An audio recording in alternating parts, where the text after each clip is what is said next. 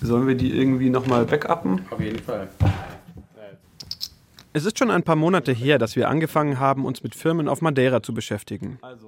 Als wir an diesem Tag den USB-Stick in den Laptop stecken, sehen wir endlich, was hinter den Kulissen passiert. Wir haben interne Daten zugespielt bekommen. Also, drei Ordner: Anadir, Katsali und Mexiko. Mexiko ist Pemex. Anadir ist. Mascherano, Und das andere ist. Katsali ist Xavi Alonso. Yes. Dann mach doch mal Katsali.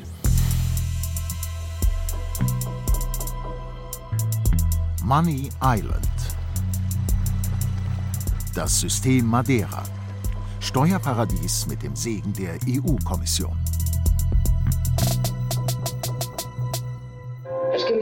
Xavi Alonso e Javier Mascherano colocam-nos em campo como adversários, mas só mesmo dentro das quatro linhas. Wir erinnern uns. Alles begann ja mit diesem Fernsehbeitrag aus Portugal. Da ging es um die beiden Fußballer. Javier Mascherano vom FC Barcelona und Xabi Alonso, damals Real Madrid, heute FC Bayern. In dem Beitrag erklärt ein weißhaariger Portugiese, ein Wirtschaftswissenschaftler, wie die beiden mit ihren Firmen auf Madeira Steuern gespart haben, die sie sonst an den spanischen Staat gezahlt hätten. Xavi é dono da empresa Carzali na sala 103 deste edifício da Zona Franca da Madeira. Darum geht's dann auch in dieser Folge von Money Island. Wir zeigen, dass Steuersparen auf Madeira anderen Ländern schadet, weil die Steuereinnahmen verlieren. Wir, das sind meine Kollegen Steffen Kühne, Wolfgang Kerler und Pierre Dangelmeier. Und ich, Max Zierer. Das kenne ich auch noch nicht. Nee, was ist das? Faktura 75, also Rechnung 75.000 Euro. Ah, Kunde ist Real Madrid. Ah ja, genau. Ah, und das ist die, das ist die Prämie. Ah, Das ist der Part von seinem, seinem Gehalt, das quasi. Ah, nee, das Wir sitzen spät abends am Laptop und schauen uns Rechnungen an. Rechnungen von einer Firma Karzali an Real Madrid. für äh, die Anzahl der. Karzali, das ist die Madeira-Firma von Xabi Alonso. Sein Fall beschäftigt immer noch die spanische Justiz. Die Staatsanwaltschaft wirft ihm Steuerhinterziehung vor. Sein Kollege Javier Mascherano ist wegen Geschäften mit seiner Madeira-Firma sogar schon zu einem Jahr auf Bewährung verurteilt worden. 800.000 Euro musste er nachzahlen. Äh, Weil der Fall quasi schon durch ist, interessieren uns die geleakten Dokumente zu Xabi Alonso natürlich mehr. haben wir gesehen, dass im gleichen Haus. Bisher konnten wir ja immer nur sehen, dass jemand auf Madeira eine Firma hat oder hatte. Aber was dort genau passiert, wussten wir nicht. Wir hatten nur öffentliche Dokumente, Geschäftsberichte oder sowas. Jetzt haben wir zum ersten Mal Einblick in eine Firma. Wir können tatsächlich Kontoauszüge, Rechnungen und andere Dokumente einsehen, die zeigen, wie Xabi Alonso seine Madeira-Firma genutzt hat. So, hier ein Dokument von der BANIF, der Bank aus Funchal. Da steht übrigens auch unten der Name. Ah ja, Xabi Alonso. Ah, genau. Ja, Genau. da geht's Kriegt um man weiter solche Dokumente, wenn wir noch ganz Okay. viele finden. So 140.000. Das zweite Dokument ist nochmal so ein Kontoauszug. nur 80.000. Das Ganze läuft so. Ein Anbieter von, sagen wir mal, speziellen Steuerkonstruktionen, der in diesem Fall in Andorra sitzt, aber auch in Funchal ein Büro hat, der gründet Firmen auf Madeira. Und die gibt er dann an seine Kunden weiter. Das sind Konzerne oder reiche Geschäftsleute oder eben Fußballer wie Xabi Alonso. Der wird so im Dezember 2009 zum Eigentümer der Carzali, kurz nachdem er zu Real Madrid gewechselt ist. Der Anbieter aus Andorra managt den ganzen Papierkram für ihn. Buchhaltung, Geschäftsberichte, Rechnungen und so weiter. An seine Madeira-Firma Karzali hat Xabi Alonso seine Bildrechte übertragen. Das heißt die Rechte, dass man mit seinem Namen und seinem Gesicht werben darf. Und der Verein, bei Xabi Alonso war das Real Madrid, zahlt dafür Geld. Nicht an ihn persönlich, sondern an die Madeira-Firma. Hier mal ein Beispiel vom 18. Januar 2010. Da überweist Real Madrid 783.750 Euro an die Karzali. Und als Verwendungszweck steht da Bildrechte Xavier Alonso. Und auch private Werbeverträge von Alonso liefen über die Karzali. Wir haben zum Beispiel Überweisungen von Adidas Spanien gesehen. Auch wieder Hunderttausende Euro. Es geht also um richtig viel Geld, auf das Alonso in Madeira so gut wie keine Steuern zahlen musste. Über den Fall Alonso und die Tricks mancher Fußballspieler habe ich auch mit dem weißhaarigen Portugiesen aus dem Fernsehbeitrag gesprochen. Ich saß mit ihm in seinem Wohnzimmer in Lissabon. Er heißt João Pedro Martins und er ist Wirtschaftswissenschaftler, der für ein Institut für Korruptionsbekämpfung arbeitet. Die Sache mit den Bildrechten von Fußballern, die hat er sich genau angeschaut. Seinen Recherchen nach läuft es oft so. Sie teilen solche Sportlerverträge auf. 85 Prozent verbleiben zum Beispiel in Spanien und 15 Prozent fließen in diese gefakten Bildrechteverträge. Die Rechte gehören dann einer Scheinfirma in Madeira. Die Sportler zahlen dafür keine Steuern in Spanien und quasi keine Steuern in Portugal. Sie vermeiden Steuern für Aktivitäten in Spanien. In Portugal haben sie gar keine Aktivitäten. João Martins hat in Portugal vor ein paar Jahren für ziemliches Aufsehen gesorgt. Er hat nämlich ein Buch über die Machenschaften in der Freihandelszone von Madeira geschrieben und sich bei vielen Leuten, auch bei mächtigen Politikern, ziemlich unbeliebt gemacht. Eingeschüchtert hat ihn das aber nicht. Seit Jahren prangert er die Steuerflucht der Spitzensportler an. Das Verhalten von Leuten wie Alonso und Mascherano macht ihn wütend. Ich rede von reichen Leuten, die auf sowas nicht angewiesen sind. Die übertragen die Steuerlast auf die einfachen Steuerzahler, wovon die meisten arme Leute sind.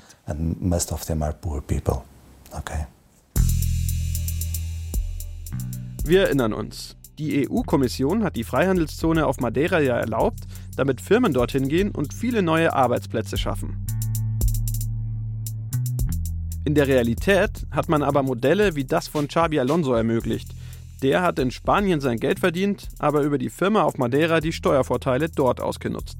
Verlierer waren die spanischen Steuerzahler. Wir haben Xabi Alonso Fragen zu seiner Firma auf Madeira geschickt, aber er gibt uns keine Antwort. In einem offiziellen Facebook-Posting hat er zu der ganzen Sache geschrieben, alles legal. Ob das wirklich so ist, darüber muss die Justiz in Spanien entscheiden. Ach ja, der FC Bayern, bei dem Alonso jetzt unter Vertrag ist, sagt, er überweise kein Geld an die Karzali in Madeira. Das hat uns der Verein auf unsere Anfrage hingeschrieben. Aber nicht nur Spanien verliert durch Madeira Steuergeld. Auch Italien, Frankreich, Brasilien oder auch Deutschland. Und sogar Portugal schadet sich eigentlich selbst. Manche portugiesische Firmen haben nämlich auf Madeira Tochterunternehmen gegründet, mit denen sie ihre Exportgeschäfte abwickeln. Da verliert der portugiesische Staat Steuereinnahmen wegen der eigenen Steueroase. Als wir dann auf Madeira sind, wollen wir wissen, wenn schon so viele verlieren, was gewinnt denn Madeira durch das Steuersystem? In Funchals Altstadt, nur ein paar Straßen von den Firmen von Xabi Alonso und den bösen Onkels entfernt, sitzt die DRAF, die Steueraufsicht von Madeira, in einem schicken rosa Eckgebäude. In einem Besprechungsraum im zweiten Stock empfängt uns der Amtschef Joao Machado zum Interview. Die Firmen in der Freihandelszone müssen mittlerweile ja Steuern zahlen, erklärt er als erstes. Wenn auch nicht allzu viel. No, no, there was since 2007 Seit 2007 zahlen die Unternehmen 3, 4 oder 5 Prozent, abhängig von der Zahl der Mitarbeiter. Es hat sich gesteigert.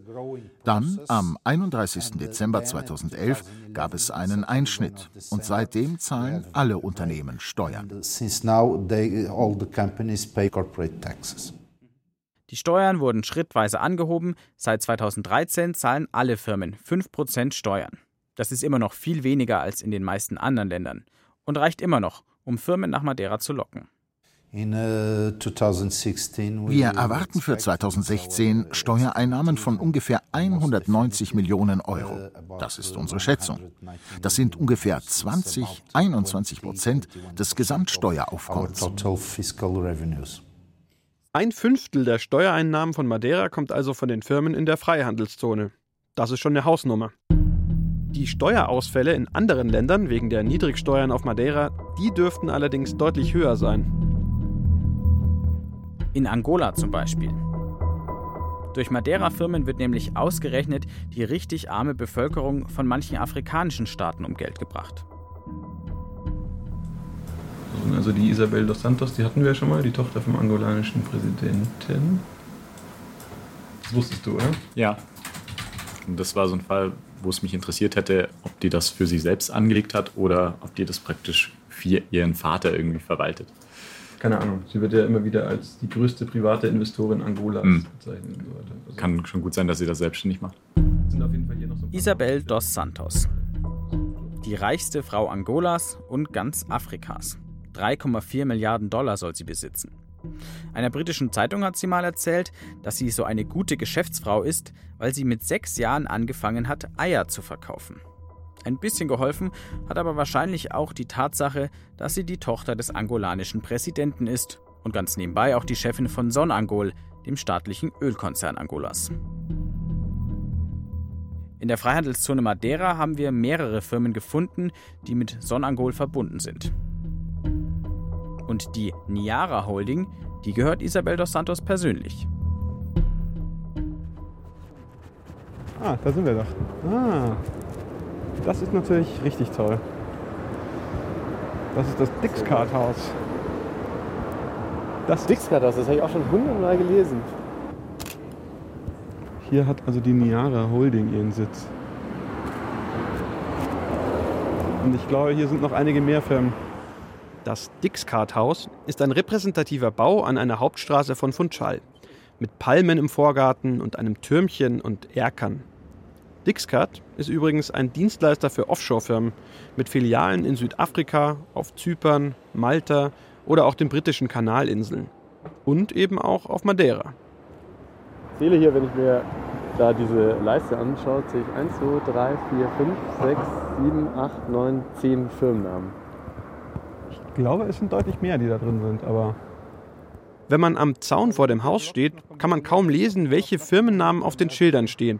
Aber Steffen hat ja ein Foto gemacht. Wir zoomen rein und sehen, die Niara Holding hat kein Türschild. Dass Isabel dos Santos eine Firma auf Madeira hat, ist übrigens sicher kein Zufall. Angola war ja früher portugiesische Kolonie. Man spricht immer noch Portugiesisch dort und die Geschäfte zwischen den Ländern laufen gut. Allerdings lebt ein großer Teil der Angolaner immer noch in Armut. Die Präsidententochter Isabel dos Santos gibt sich dagegen gerne als It-Girl. Auf Instagram lächelt sie mit Stars wie Lindsay Lohan oder sie postet Bilder vom Safari-Urlaub oder von ihrem Platz in der ersten Klasse im Flugzeug. Und sie diffamiert da auch schon mal unliebsame Journalisten. Das ist Rafael Marquez passiert, einem angolanischen Reporter, der seit Jahren die Präsidentenfamilie kritisiert. Ja, und dann haben wir am Freitagabend um halb zwölf noch SMS hin und her geschrieben, äh, Raphael und ich, und am Samstag früh dann nochmal telefoniert. Es war echt ein glücklicher Zufall für uns, dass Raphael genau zur gleichen Zeit in Lissabon war wie Wolfgang. Die Adresse war so ein bisschen nördlich der Altstadt, also richtig teure Wohnlage eigentlich mit äh, Concierge unten und du kommst nur mit Sicherheitscheck mehr oder weniger rein. Und dann stand ich da oben, hatte kein Handyempfang mehr in diesem Haus und dann ging Gott sei Dank endlich eine Tür auf hinten und da hat dann eine, eine ältere Dame im Morgenmantel aufgemacht und hat mich reingelassen. Ja, und da war eine Riesenwohnung, sehr elegant eingerichtet, auch mit Bildern an der Wand und alles. Raphael ist in Lissabon bei Unterstützern untergekommen. Er kann Hilfe auch echt gut gebrauchen, weil ihn die Dos Santos-Familie, die Angola jetzt schon 30 Jahre regiert, offenbar fertig machen will. Er saß sogar schon im Knast, weil er geschrieben hat, dass der Präsident korrupt ist. Von der Tochter Isabel dos Santos hält er auch nicht viel. As the daughter of President uh, José Eduardo dos Santos, Als Tochter des Präsidenten Eduardo dos. Santos machte Isabel dos Santos ihr Geld durch Anordnungen des Präsidenten. Der Präsident hat einige davon erlassen, mit denen ihr Anteile an Staatsunternehmen übertragen wurden oder andere Besitztümer. Oder mit denen sie Aufträge in Millionenhöhe bekommen hat.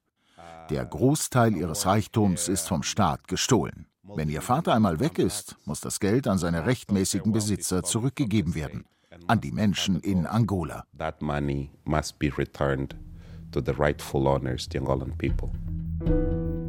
Portugal und die portugiesische Regierung. Für Raphael sind das Komplizen, die den Machthabern in Angola dabei helfen, den Staat auszuplündern. Er kennt sich da aber auch so ein bisschen aus. Also er weiß sozusagen, was zum Beispiel Frau dos Santos dort vor Ort an Investitionen macht. In Angola? In, in Madeira. Ja, ja, also die Firma auf Madeira kennt er und die Firma in Malta und was sie in Portugal alles gekauft hat. Er ist ja bei Banken beteiligt, Stromkonzernen, Handyanbietern und so weiter. Also Raphael hat dann noch von einer anderen Firma auf Madeira berichtet, hinter der nach seinen Recherchen ebenfalls Isabel dos Santos stecken soll. Die Winterfell. There is a very good example. She set up a shell company in Madeira, Winterfell. Da gibt es ein gutes Beispiel. Sie gründete eine Briefkastenfirma in Madeira. Winterfell. Und Winterfell hat sich mit dem staatlichen angolanischen Stromanbieter zusammengetan, um einen portugiesischen Energieversorger zu kaufen. Es hängt also schon wieder Geld des angolanischen Staates mit drin. Und die portugiesische Firma hat sie nur gekauft, um damit Aufträge für den Bau eines Damms in Angola zu bekommen. Es geht immer nur darum, den angolanischen Staat auszunehmen und mehr Aufträge zu bekommen. Korruption und Vetternwirtschaft überall. It's always about finding a way of looting the Angolan state and getting contracts. It's corruption, nepotism all over. Und Rafael Marquez gibt Wolfgang noch einen Tipp. Wir sollen in unserer Suchmaschine doch mal nach dem Namen des Ehemanns von Isabel dos Santos suchen. Der könnte vielleicht auch eine Madeira-Firma haben. Wir machen es kurz, er hat eine. Die Dorsai SGPS. Den Kontakt zu Rafael Marquez hat für uns übrigens Ana Gomez hergestellt, die portugiesische Europaabgeordnete, die ich in Lissabon getroffen habe. Das Thema Isabel dos Santos ist für sie ein rotes Tuch. Wie kann man ein System fortführen, in dem Isabel dos Santos, die reichste Frau Afrikas, eine Frau, die in London oder Deutschland wahrscheinlich noch nicht mal ein Konto aufmachen dürfte, Banken in Portugal besitzt? Sie hat Beteiligungsgesellschaften in Madeira. Bestimmt nicht, um damit Gutes zu tun. Anna Gomez findet besonders schlimm, dass durch Steueroasen immer andere verlieren. Andere Staaten und damit die Steuerzahler in anderen Ländern. Es ist die Gesellschaft, die dadurch Einkommen verliert, das für das Gesundheitssystem, Bildung, sozialen Wohnungsbau usw. So ausgegeben werden sollte. Am Ende sagt dann die Regierung, es gibt kein Geld. Aber das Geld ist da, geparkt in Steueroasen. Das befeuert den Populismus ungemein. Und dann wundert man sich, wieso die Leute Populisten wählen. Harte Kritik am System Madeira. Trotzdem hat die EU-Kommission die Genehmigung für die Sonderzone seit 30 Jahren immer wieder erneuert.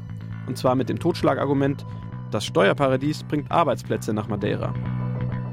Doch ausgerechnet dieses Argument ist, wenn man näher hinschaut, ziemlich schwach. Wir haben nämlich nach den Arbeitsplätzen gesucht.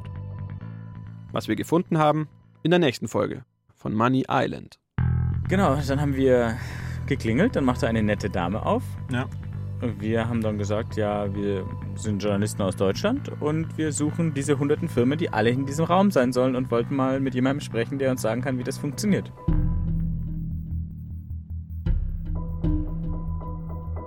Money Island ist ein Podcast von BR Data und BR Recherche. Autoren Pia Dangelmeier, Wolfgang Kerler, Steffen Kühne und Maximilian Zierer. Technische Realisation Helge Schwarz. Musik Hans Wiedemann. Redaktion Ingo Lierheimer und Verena Nierle. Eine Produktion des Bayerischen Rundfunks 2017.